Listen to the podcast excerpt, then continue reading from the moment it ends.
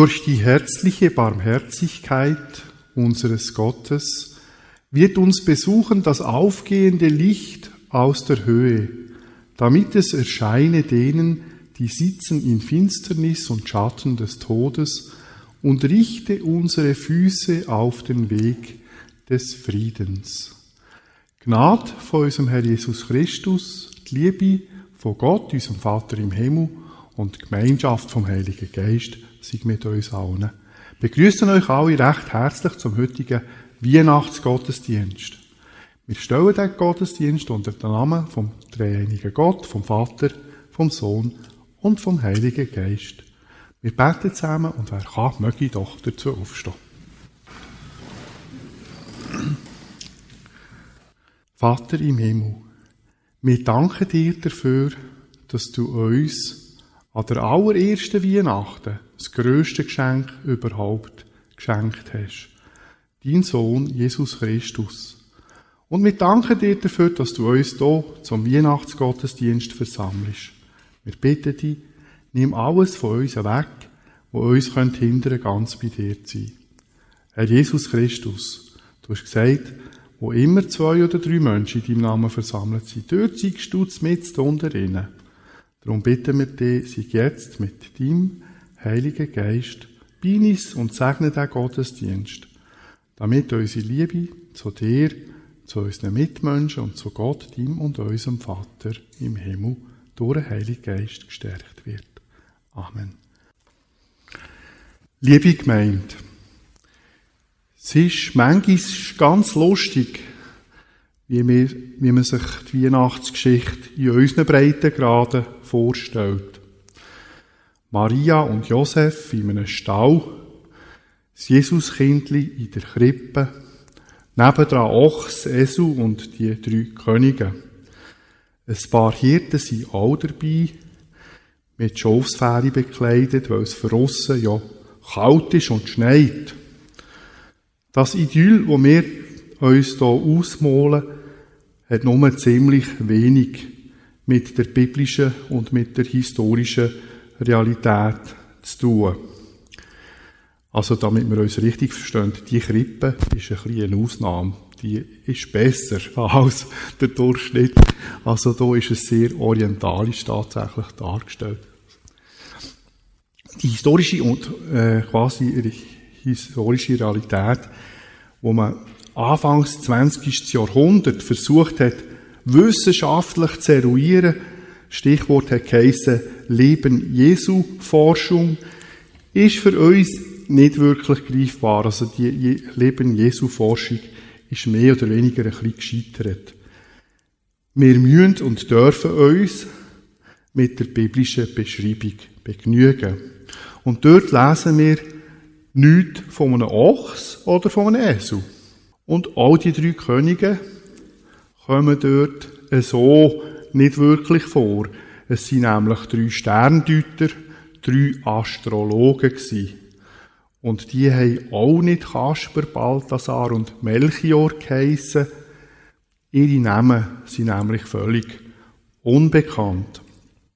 Die Hirten sollen zwar tatsächlich dort sein, aber in Winterkleidung werden sie sich kaum gestürzt haben. Weil zu Bethlehem gibt's gar nicht dieser Weg kalte Winter wie bei uns. Nur ganz selten hat's dort ein bisschen Schnee. Und überhaupt weiss man ja gar nicht, an welchem Tag Jesus in Wahrheit geboren ist. Er ist im vierten Jahrhundert, erst im vierten Jahrhundert nach Christus, hat man festgelegt, dass man die Geburt von Jesus Christus am 25. Dezember feiern Man hat den Viertag bewusst auf ein Datum gesetzt, wo die alten Römer bis dann ein heidnisches Fest gefeiert haben, nämlich das Fest von ihrem Gott, Sol Invictus, auf Deutsch unbesiegte Sonne. Am 21. Dezember, das wissen wir ja alle, ist die Sonnenwende. Das heisst, seit ein paar Tagen kommt die Sonne wieder Opsi kommt wieder nordwärts, die Tage werden wieder länger. Und ein paar Tage später, also zum Beispiel eben am 25. kann man schon von bloßem Auge feststellen, dass die Sonne wieder nordwärts wandert, näher zu uns.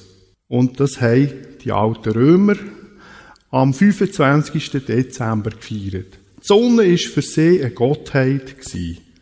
Und weil sie immer wieder zurückgekehrt ist nach der Sonnenwende am 21. Dezember, hat man sie am 25. Dezember als unbesiegten Sonnengott gefeiert und ihre Opfer dargebracht. Das heidnische Fest haben die alten Römer sehr gern gehabt. Sogar die, die schon Christen waren. Und darum hat die alte Kirche entschieden, dass man das Geburtstagsfest von Jesus Christus genau auf diesen Tag legt. Auf den 25. Dezember. Auf den Viertag vom römischen Sonnengott. So hat man ein wichtiges heidnisches Fest durch ein christliches ersetzt und mit der Zeit erfolgreich verdrängt. Ähnliches gilt übrigens in Bezug auf den Sonntag. Wie das Wort Sonntag schon sagt, ist das ein Tag gewesen, wo in der heidnischen Kultur der Sonne, wo man sich eben als Gottheit vorgestellt hat, geweiht war.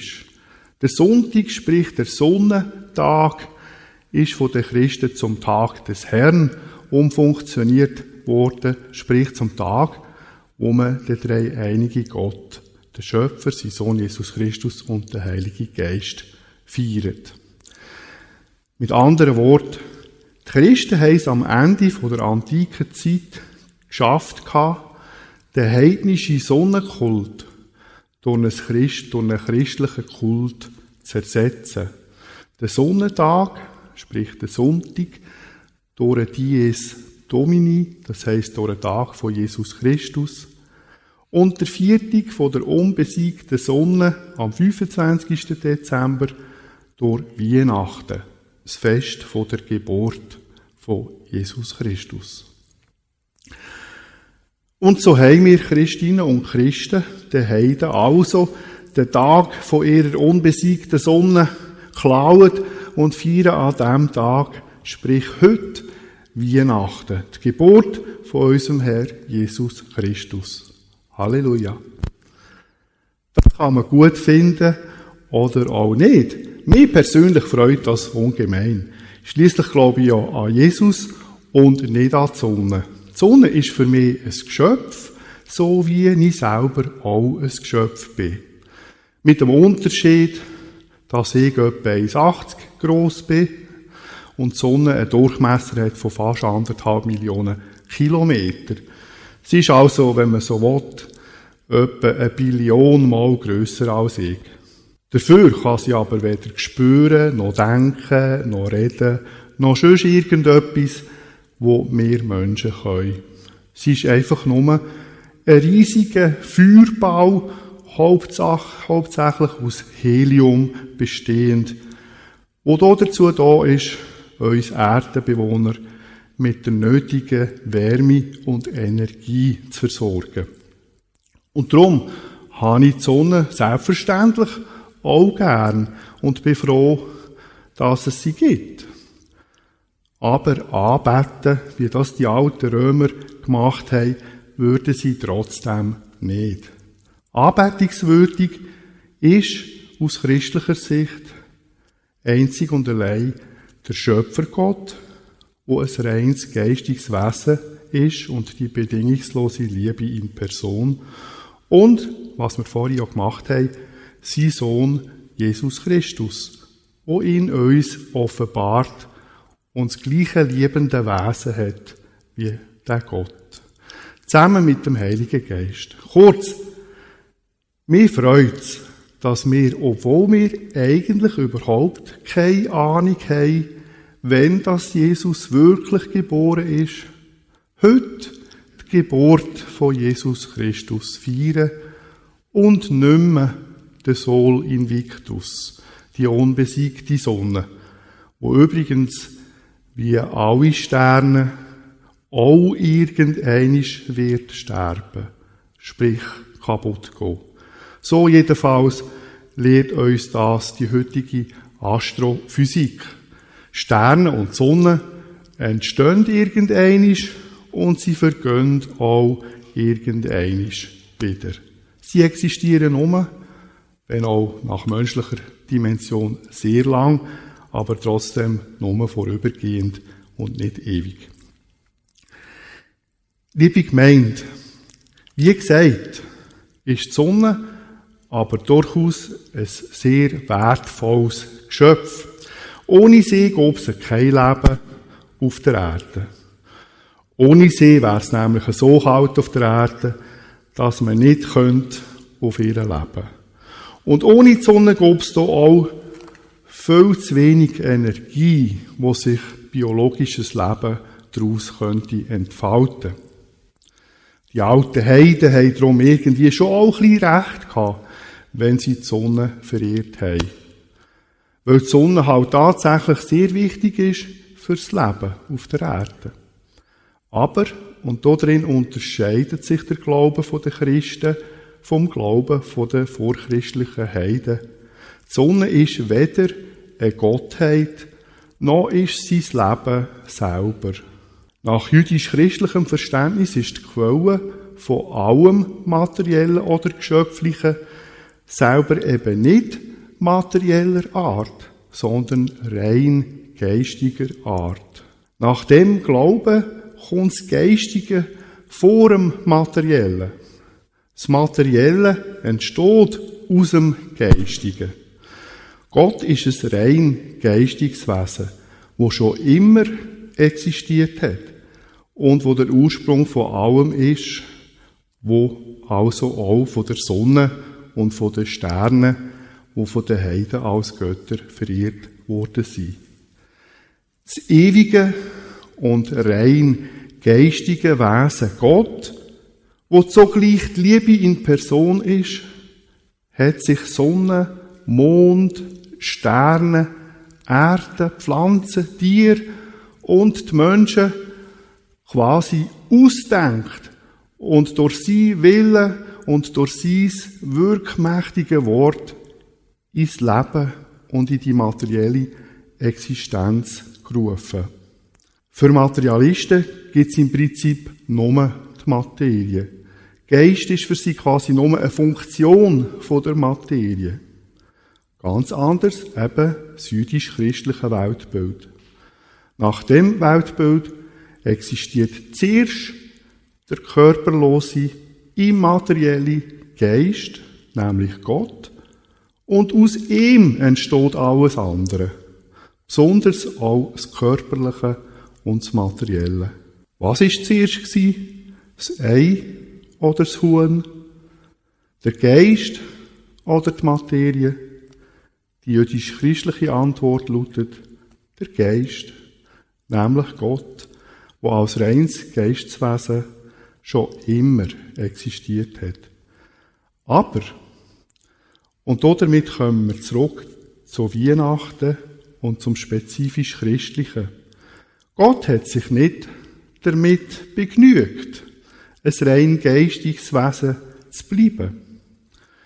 In Jesus Christus ist er Mensch geworden, um den Menschen von Angesicht zu Angesicht zu begegnen und sich ihnen als das zu offenbaren, was er in Tat und Wahrheit ist, die absolute, bedingungslose Liebe, wo die Kraft hat, alle Schmerzen und Verletzungen zu heilen und letztlich sogar den Tod zu überwinden.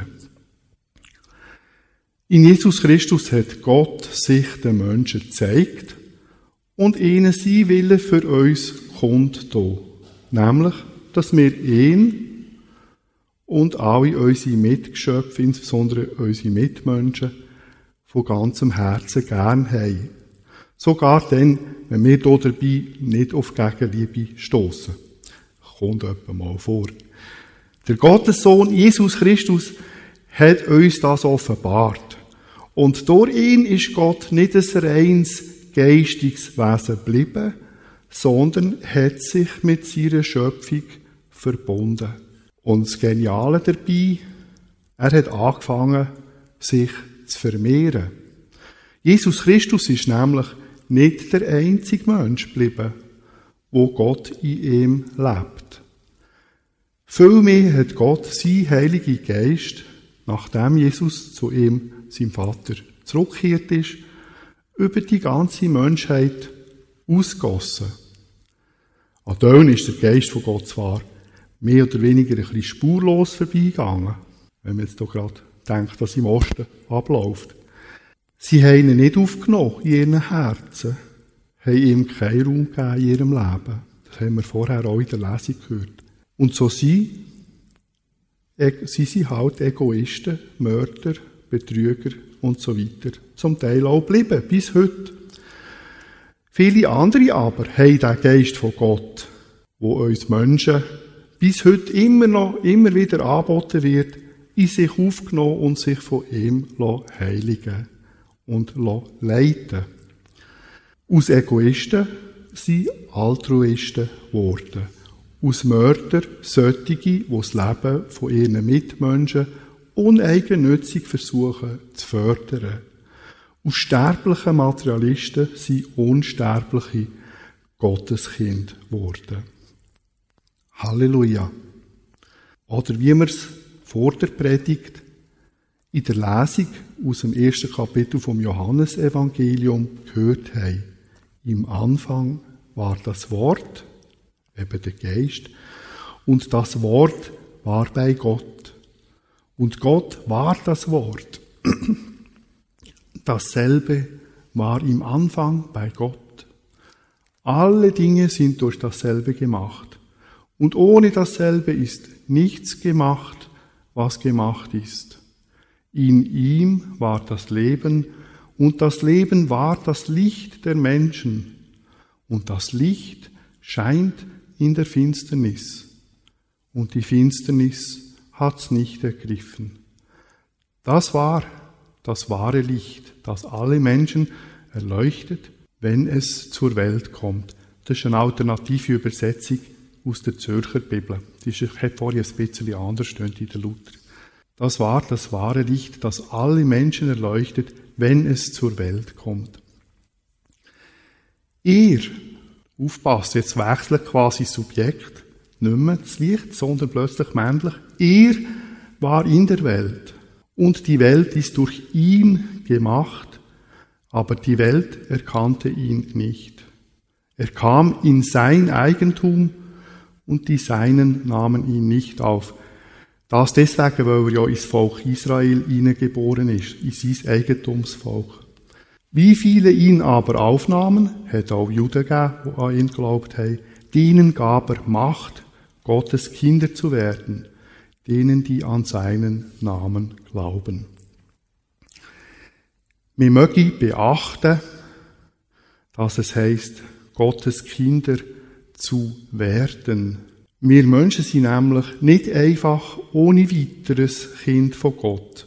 Aber wir haben die grandiose Möglichkeit, Gottes Kinder zu werden. Das Einzige, wo wir vielleicht mühen dazu tun, ist Gott machen. Das heisst, am Heiligen Geist in unseren Herzen den nötigen Raum geben, auf seine leisliche Stimme in uns hören, nämlich die Stimme, die uns immer und immer wieder dazu motivieren von der Liebe von Gott her zu leben, ihr nachzufolgen. Wenn wir dieser Liebe, dieser leislichen Stimme vom Heiligen Geist in uns nachfolgen, dann folgen wir Jesus nach, dem wunderbaren Gottessohn, wo wir heute seine Geburt feiern. Und dann gilt für uns alles Gleiche, wo Jesus in der Bergpredigt zu seinen Jüngerinnen und Jüngern gesagt hat, nämlich, ihr seid das Licht der Welt. Lasst euer Licht leuchten vor den Leuten, damit sie eure guten Werke sehen und euren Vater im Himmel preisen. Ja, liebe Gemeinde, das ist Weihnachten. Das geistliche Licht von Gott. Seine Liebe zu uns. In unseren Herzen immer neu aufnehmen, kultivieren und in die Welt rausstrahlen. Jesus Christus in uns werden und wirken. Das Jesuskind in uns geboren werden und wachsen. Halleluja und Amen. Wir beten zusammen und wer kann, möge doch dazu aufstehen.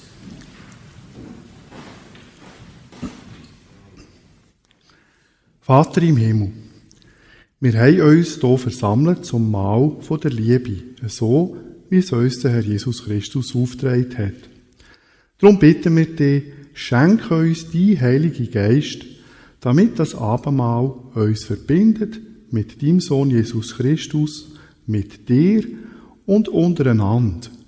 Wir danken dir ganz herzlich. Amen. Die können durchsetzen, außer die Abendmahlshelfer. Die können für, für den Ernst und Marki können vorkommen und auch die Organistin, genau. Ja.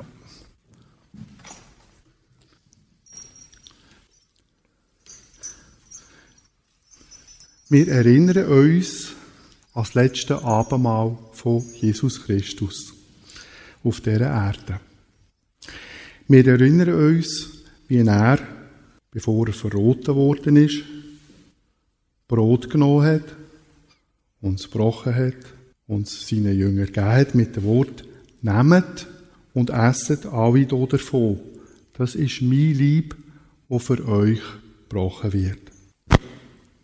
Ebenso hat er den Kelch genommen, mit Wein, mit Wein, hat das Dankgebet gesprochen über dem Kelch mit Wein, hat ihn seinen Jüngern gegeben und gesagt, nehmt und trinket alle aus dem Kelch. Das ist mein Blut, wo hergegeben wird zur Vergebung der Sünde der Menschen.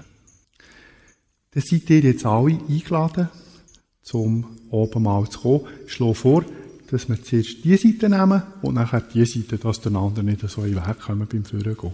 Ist gut. Zuerst auf dieser Seite. Ich würde mit dem Brot hierher stehen und nachher könnt ihr hier euch bedienen. Der Traubensaft ist bei der Margrit, stimmt's? Ja. Und der Wein ist beim Ernst. Dann seid ihr herzlich eingeladen zum Mahl von der Liebe von Jesus Christus. Brot des Lebens. Das Brot vom Leben.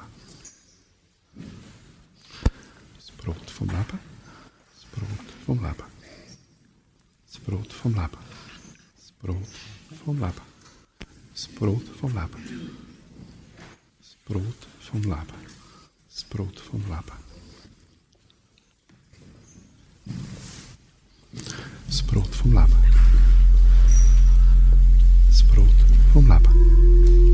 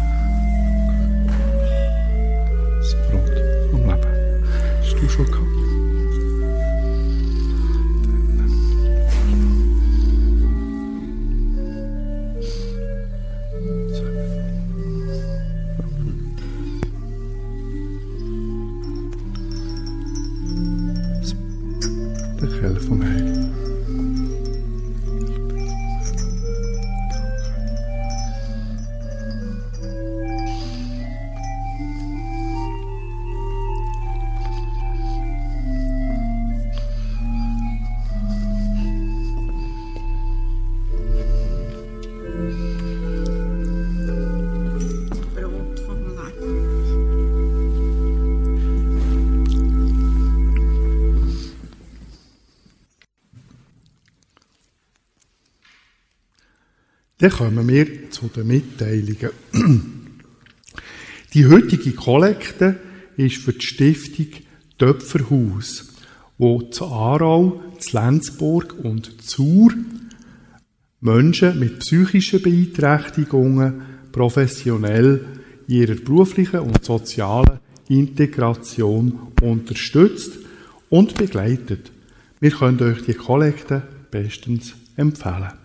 An dieser Stelle möchte ich euch allen ganz herzlich danken, dass ihr hierher gekommen seid, dass ihr in die Kälte raus seid und hierher gelaufen seid und weite Wege gemacht habt. Ganz besonderen Dank an Françoise Herti für die musikalische Umrahmung vom Gottesdienst und ganz besonderen Dank an Cordelia Erhard für die Lesung vom ersten, vom Johannesevangelium vom ersten Kapitel. Merci viel, viel mal. Besonderen Dank auch der Evi Brucker für die Vorbereitung der Kille. Gestern schon verdankt habe ich, und heute sind sie eben gar nicht da, die, die die wunderschöne Krippe gemacht haben. Das ist äh, die Eva Frey und äh, Ruth von der Mühl, die das gemacht haben. Also die grossen Sachen hergestellt. Bastelt haben sie sie, glaube schon vor Jahrzehnten mal, haben sie mir gesagt. Also das ist schon ganz einzigartig. Habe ich jetzt so noch nicht in manchen gesehen, wirklich so eine wunderbare, tolle Krippe. Wow. Und jetzt habe ich noch vergessen, die nämlich der Ernst und Margrit Hochstrasser. Merci vielmals fürs Helfen beim Abendmahl. Jetzt wünsche ich euch eine gesegnete Weihnachtszeit. Habt's gut. Esset fein. Genießt das Leben. Gehen wir jetzt wieder zurück in unseren Alltag als Menschen, wo Jesus Christus lasst, ihren Retter und Heiland sein. Als Kind von Gott, wo wissen, Gott wird uns immer zur Seite stehen. Was er an der allerersten Weihnachten angefangen hat, das bringt er auch zu Ende. Halleluja. Der Herr segne dich und behüte dich. Der Herr lasse sein Antlitz leuchten über dir und sei dir gnädig. Der Herr erhebe sein Angesicht auf dich und gebe dir seinen Frieden. Es segne dich Gott der Vater, Gott der Sohn und Gott der Heilige Geist. Amen.